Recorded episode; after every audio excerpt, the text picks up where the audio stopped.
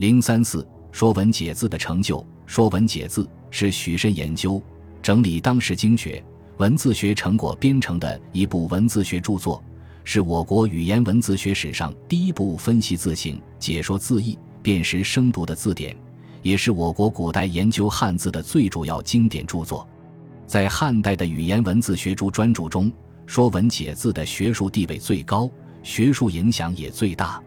许慎字书仲，从学于名儒贾逵，是东汉著名的古文经学大师，在当时有“五经无双”许书仲之誉。他认为文字是经义之本，王政之始，具有前人所以垂后，后人所以识古的作用。他纂著《说文解字》，一方面是为了搞清古文字的源流，从而准确训诫儒家经典。在这个意义上，他证明了古文经学治学方法上的原原本本而有依据，抬高了古文经学的地位。另一方面，是为了从根本上纠正当时人们随意说解文字的混乱现象，正确解释文字的由来与发展。《说文解字》原书分为十四篇，另有序目一篇，共十五篇。今本每篇分为上下两卷，共三十卷。全书分五百四十部，收正传九千三百五十三字。重文一千一百六十三字，连同说解文字，共十三万三千四百四十一字。对于此书的体例，许慎在《说文解字序》中做了明白阐述。今序撰文，何以古周博采通人，至于小大，信而有证，分别不拘，不相杂策，万物险笃，弥不兼载，决意不招，原名已喻。其子许冲在《尚书表》中又说明。其见首也，立以为专，方以类聚，物以群分，同千条属，共理相贯，杂而不越，句形系连，引而深之，以究万源，必终于害，知化穷明。《说文解字》是最早按部首编排的一部字书。许慎根据小篆形体，把汉字分成五百四十个部首。这五百四十个部首，按句形系连的原则，合并为十四大类。再按从一部开始，以亥部结尾，即始一而终亥的顺序排列起来，然后把所收全部汉字按部首归类编排，这就是他所说的分别不拘。收入各部的字，一般是按先实后虚、先美后恶等原则顺次安排。如遇到本朝皇帝名讳，则必排于本部开头。《说文解字》是字总是从部首字开始。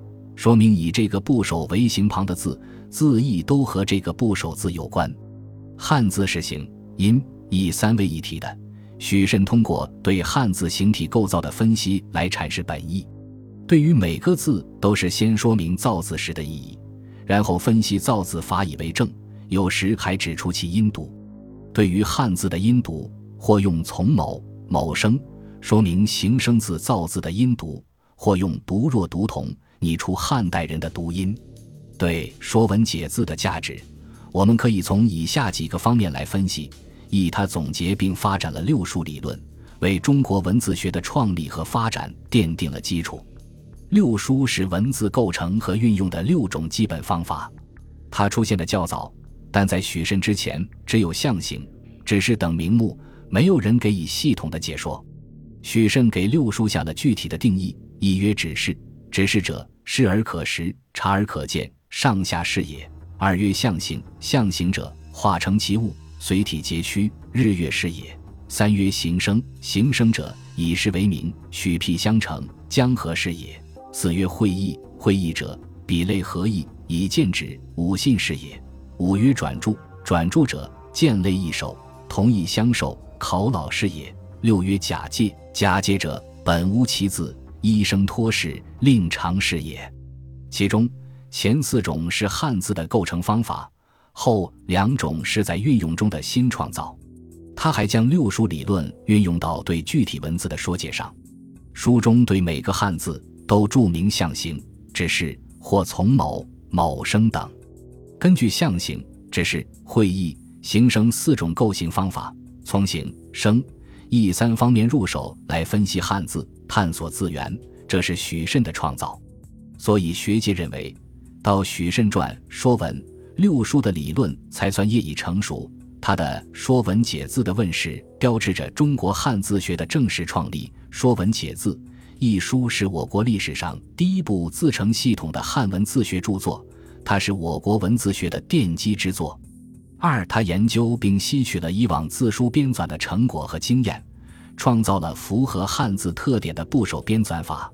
许慎从汉字中抽取出部首，再用部首统摄同类汉字，做到分别不拘、不相杂策，使数以万计的汉字可各归其位，确实是一项伟大的创举。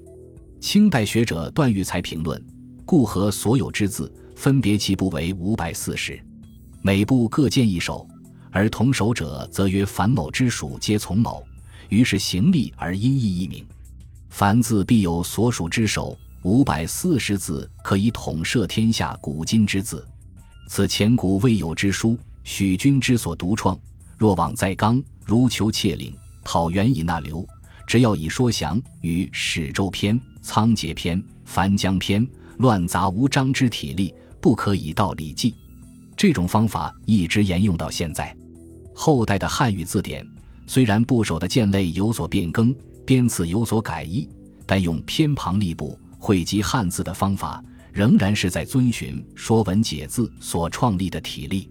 三，他掌握并抓住了汉字作为表意文字的根本特点，创造了结合字义和字音分析汉字字形的方法。汉字从本质上说是表意性的文字。它有固定的形态，具有一定的读音，表示一定的意义，是形、音、义三结合的统一体。因此，汉字学研究必须照顾到形、音、义三个方面。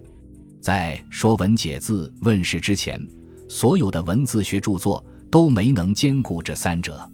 许慎全面把握了汉字的这个特点，揭示了三者之间的关系，建立起汉字研究的科学体系。所以。《说文解字》的出现，标志着我国古代的语言文字研究已经进入成熟的阶段。四，他保存了大量小篆及其以前的古文字资料，为后人辨识研究先秦古文字提供了重要依据。《说文解字》所有字头的字体都是小篆。如果一个字还有古文、皱纹、或体、金体及俗体等不同写法，就将它们列在这个正字之后加以说明。这些不同的文字称为重文，或是春秋战国时期各国文字的保留，或是小篆之外的一体字。《说文解字》不但保存了秦汉时期的全部小篆，而且保存了部分其他古文字，它们成为我们今天辨识和研究先秦古文字的重要依据。五，它保存了汉代及汉以前的音韵训诂及历史文化材料。为今天人们了解上古汉语的词汇面貌和古代语音系统提供了方便，也为人们研究古代社会及历史情况提供了方便。许慎在对文字的说解部分，对每个字都通过形体的分析而抓住本意，为人们研究古文字提供了根本指导。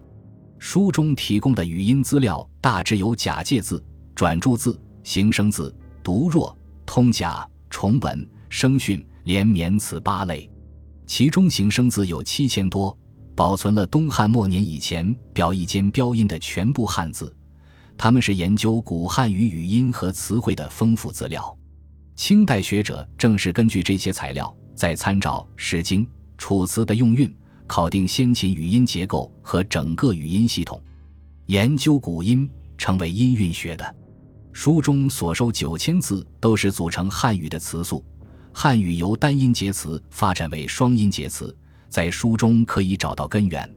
根据《说文解字》，还可以探求古汉语词汇的演变。书中提供的其他方面知识相当丰富，正如许冲在《尚书表》中所言：“六艺群书之古，皆训其意。而天地、鬼神、山川、草木、鸟兽、昆虫、杂物、奇怪、王制、礼仪。”世间人事莫不必载，可以说它是古代历史文化的宝库。